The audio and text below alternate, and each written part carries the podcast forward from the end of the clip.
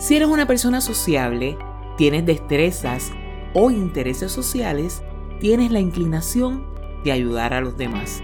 Por eso la gente te busca, te cuenta sus situaciones y se desahogan contigo. Pero a veces el ayudar a otros termina desayudándote a ti. Así es que en esta enseñanza te compartiré cuáles son los riesgos que implican el escuchar los problemas de otros. Soy tu consejera psicoeducativa, doctora Villamín, y te doy la bienvenida a este episodio titulado No juegues al psicólogo.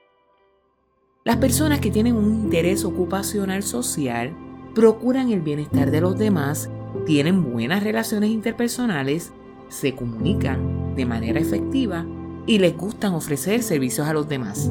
Estas habilidades hacen que las personas los busquen, ya sea para recibir un consejo, ser escuchados o consolados. Pero hay que tener mucho cuidado al ayudar a los demás. ¿Por qué? Porque cuando siempre estás dando, puedes literalmente quemarte. Los profesionales de ayuda después de terminar su jornada de trabajo se sienten tan cansados como si hubieran hecho un trabajo de gran esfuerzo físico. Escuchar los problemas y situaciones de otros genera cansancio mental. Por ello, tanto a los psicólogos como a los consejeros y trabajadores sociales se nos enseña a renovarnos tanto mental como emocionalmente después de cumplir con nuestro trabajo. Quizás tienes las mejores intenciones de ayudar a la gente y te felicito por ello, porque es difícil encontrar personas que procuren el bienestar del otro. Pero escuchar los problemas de tus amigos, vecinos, hermanos de la iglesia o familiares puede afectar. Primero porque te cargas con tantas noticias negativas. Segundo porque te sientes impotente y no sabes cómo ayudar. Tercero porque al escuchar tantos problemas te deprimes. Cuarto porque te concentras en otros y te olvidas de cuidarte a ti mismo. Y quinto, porque te vuelves codependiente y te sientes responsable por los demás. Por más amigo, hermano, familiar o vecino que seas, no debes convertirte en el redentor del mundo. El único que llevó nuestras cargas, enfermedades y pecados en la cruz del Calvario lo fue Jesús. Él tiene poder para ayudar, levantar, sanar, libertar, cambiar, restaurar y bendecir. El Salmo 55:22 dice, Echa sobre Jehová tu carga, y Él te sustentará.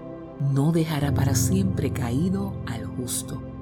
Yo sé que tus deseos de ayudar son buenos, pero hazlo hasta donde tus fuerzas y capacidad te lo permitan. No intentes cambiar al mundo sino que maneja lo que esté bajo tu control.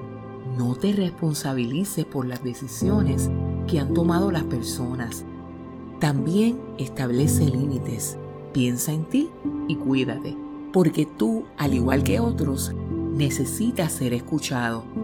Ama a tu prójimo como a ti mismo, no más que a ti mismo, porque terminarás enfermándote.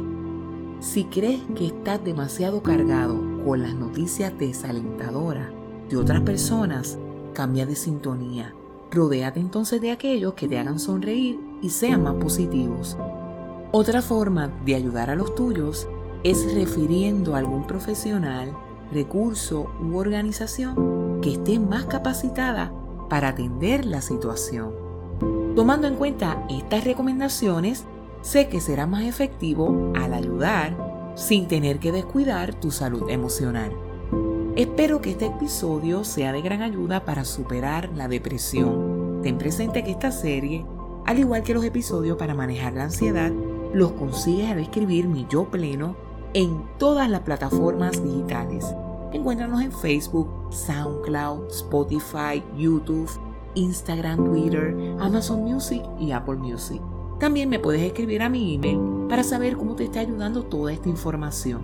Este es mi yo gmail.com. Se despide de ti con mucho cariño tu consejera psicoeducativa, doctora Villamil. Dios te bendiga.